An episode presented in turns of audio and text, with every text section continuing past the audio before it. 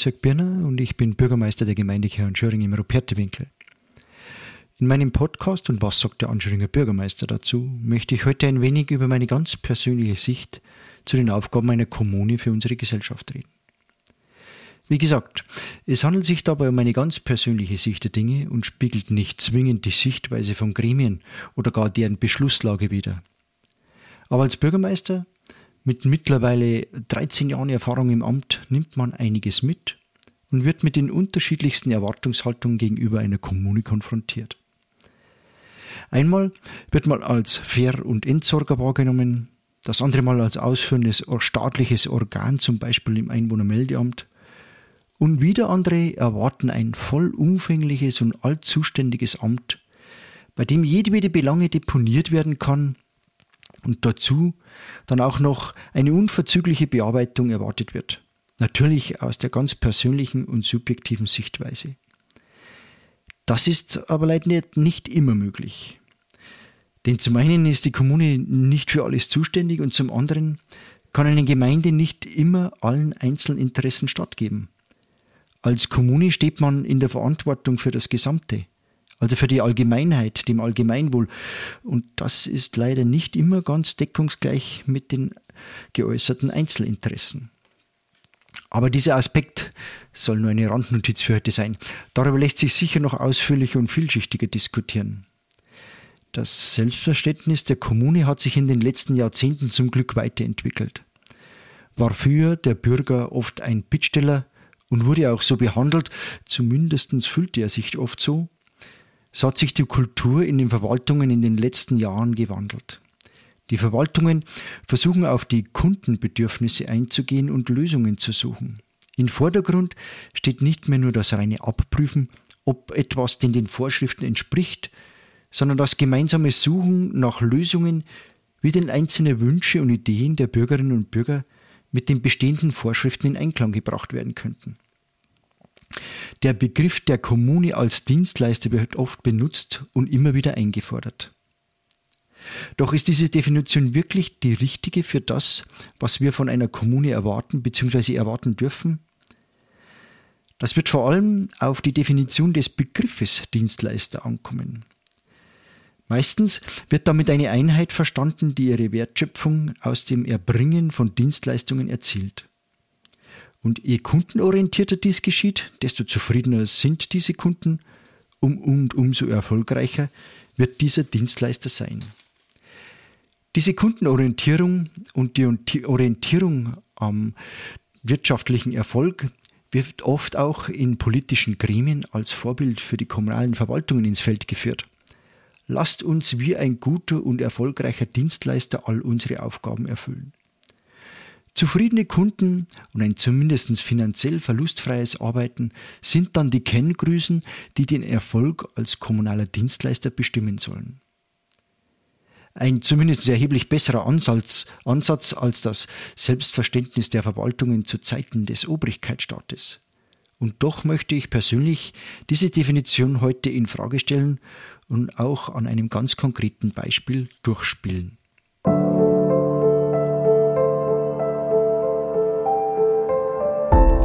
Zurück zu den Grundlagen. Im Artikel 57 der Bayerischen Gemeindeordnung stehen sehr eindeutig die Aufgaben einer Kommune im sogenannten eigenen Wirkungskreis. Also dort, wo wir Kommunen wirklich selbst einen Spielraum für die Umsetzung haben. Und dort ist konkret zu lesen.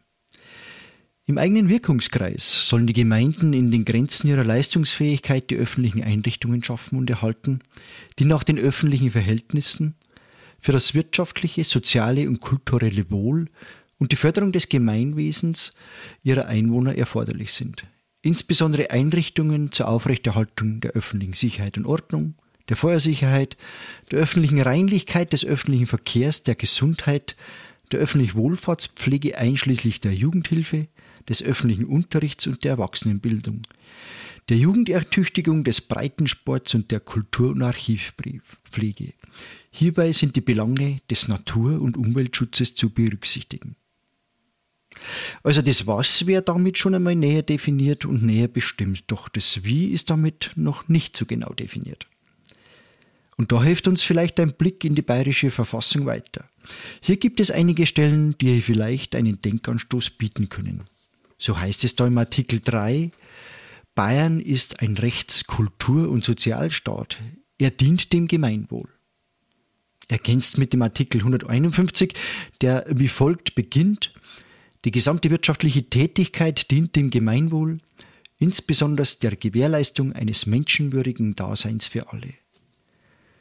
Somit wird in der Verfassung schon ein Weg aufgezeigt, wie denn die Handlungsfelder aus der Gemeindeordnung zu bearbeiten sind. Nämlich die Orientierung am Gemeinwohl und dem Selbstverständnis als Kultur- und Sozialstaat und nicht nur als wirtschaftlich denkendes Dienstleistungsunternehmen. Das darf und soll jetzt aber nicht als Freibrief verstanden werden, der alle Ausgaben und jedwedes Tun rechtfertigt, doch die strikte Unterwerfung unter die wirtschaftlichen und, und ökonomischen Gesichtspunkte soll eine weitere Frage und ein zusätzlicher Aspekt in den Abwägungen entgegengestellt werden. Was ist denn für die Menschen vor Ort wirklich wichtig? In der Akademie ländlicher Raum Bayern haben wir uns in den letzten Jahren intensiv mit diesem Thema beschäftigt und es wurde im Mai 2018 ein entsprechendes Memorandum für eine gemeinsame Zukunft von Stadt und Land beschlossen. Es ist eine lesenswerte Zielvorstellung und auch ein Handlungsleitfaden für den Staat, die Kommunen und die Gesellschaft. Ich kann hier einen Blick auf die Homepage der Akademie nur empfehlen. Eine Säule in diesem Memorandum bildet das Handlungsfeld für die gesellschaftlichen Vereinbarungen zu erneuern. Darin geht es um die gesamtgesellschaftlichen Aufgaben der Daseinsvorsorge, diese vor Ort mit passenden neuen Rahmenbedingungen zu stärken, Zusammenarbeitsstrukturen zwischen Ehrenamtlichen, Zivilgesellschaft und Kommunen zu stärken und vor allem neue lokale und regionale Institutionen und Kooperationen zur Vernetzung von Infrastrukturen, Gemeinbedarfseinrichtungen und vor allem öffentlichen Gütern und Ressourcen zu etablieren. In Ortskernen vernachlässigte traditionelle sowie neue öffentliche Räume im Zusammenhang mit Arbeits-, Lebens- und Kulturorten sollen als sogenannte außerhäusliche Treffpunkte für verschiedene Generationen, insbesondere für jugendliche Familien und die Älteren des dritten und vierten Lebensalters zugänglich gemacht werden. Soweit ein kleiner, vielleicht ein bisschen komplizierter Auszug aus dem Memorandum der Akademie ländlicher Raum in Bayern. Vor diesem Hintergrund kann also die Dienstleistungskommune nur ein Zwischenschritt in der Entwicklung sein. Selbstverständlich sind Dienstleistung und Orientierung an den sogenannten Kundenbedürfnissen wichtig. Doch als Kommune müssen wir noch die oft vorhandene eingeschränkte Sichtweise aus der Privatwirtschaft ablegen und die Aspekte des Gemeinwohls vor den Einzelinteressen noch mehr in den Vordergrund stellen. Denn viele der Aufgaben aus der Gemeindeordnung lassen sich eben nicht wirtschaftlich betreiben. Einige sind vielleicht als kostendeckende Einrichtungen wie zum Beispiel Fair- und Entsorgungseinrichtungen zu bestreiten. Wenn es aber um Kultur, Brauchtum und soziale Belange geht, müssen wir uns von dem reinen Wirtschaftlichkeitsaspekt ein wenig lösen. Welche äh, Auswüchse die Fokussierung zutage bringt, kann man gut im Gesundheits- und Pflegebereich erkennen. Hier wurde fast alles den Kräften des Marktes überlassen. Und das hat sich als fatale Fehleinschätzung herausgestellt. Und wir können uns glücklich schätzen, bei uns vor Ort unsere Landkreiskrankenhäuser noch als Partner zu wissen. Ähnliches gilt für den Bereich Kultur, Gesellschaft und die entsprechenden Einrichtungen vor Ort dazu. Hier sind Staat und Kommunen besonders gefordert, die entsprechenden Rahmenbedingungen zu schaffen und Infrastruktur zur Verfügung zu stellen, wir haben im Bereich des Ehrenamtes viele hoch engagierte Partner, von Vereinen bis hin zu Einzelpersonen. Doch nicht umsonst ist dieser Bereich als Handlungsfeld für die Kommunen in der Gemeindeordnung mit aufgeführt.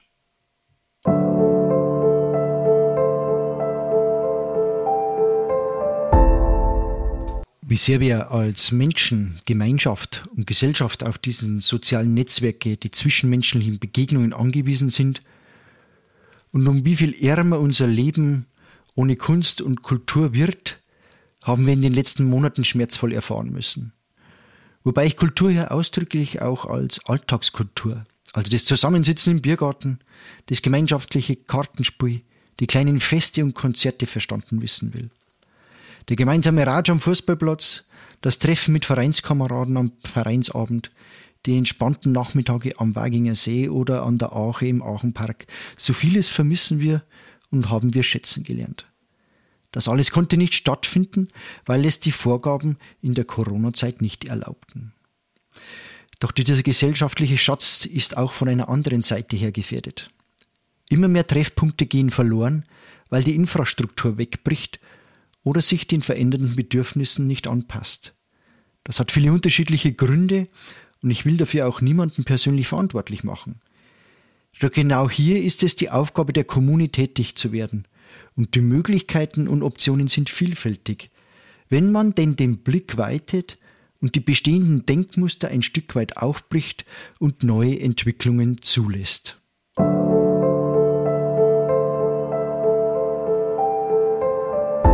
In unserer Gemeinde Kirchenschöring sind wir dabei auf vielen Ebenen tätig. Sei es der Campus für Kinder aus dem Bürgerrat, die großzügige Unterstützung der Vereine, sei es finanziell oder durch geschaffene Infrastrukturen wie zum Beispiel die Lodronhalle, dem Sportgelände oder viele andere Vereinseinrichtungen. Jetzt aber ergibt sich eine Chance, auf, einer ganz, auf einem ganz anderen Handlungsfeld tätig zu werden.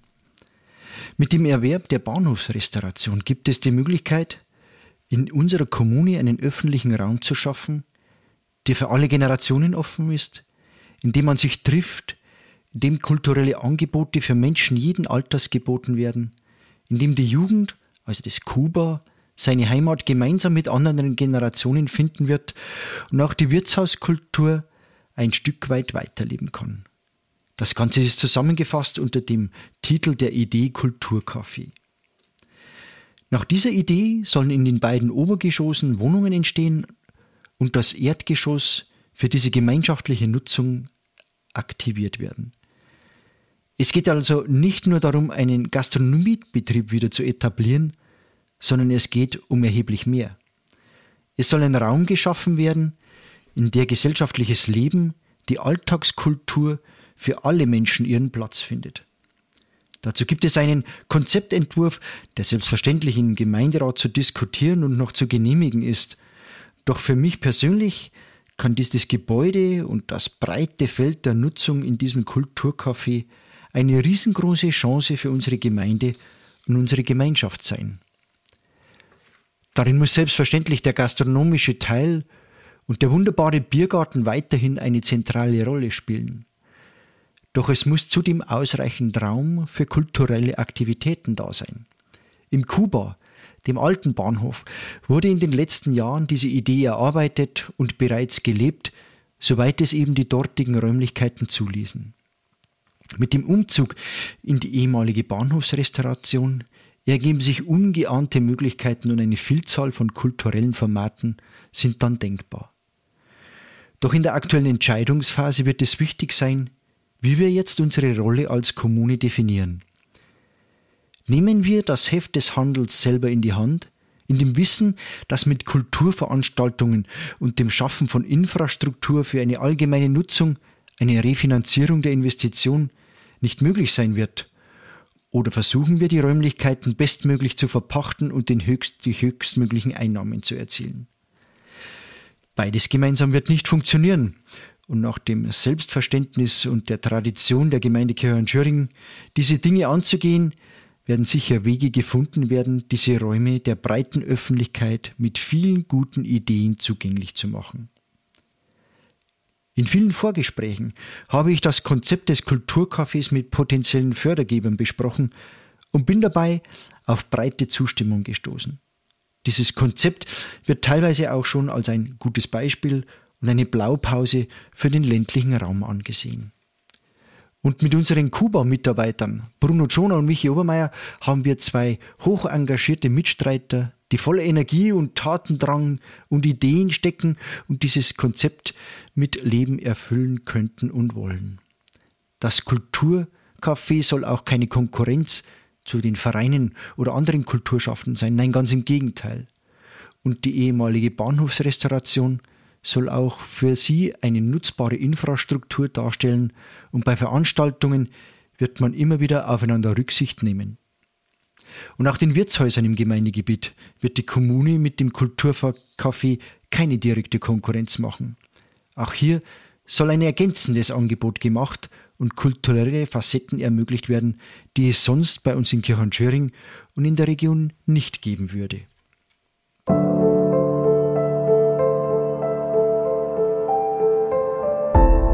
Wenn denn dann diese Infrastruktur vielleicht einmal vorhanden sein wird, dann beginnt auch die Stunde des bürgerschaftlichen Engagements.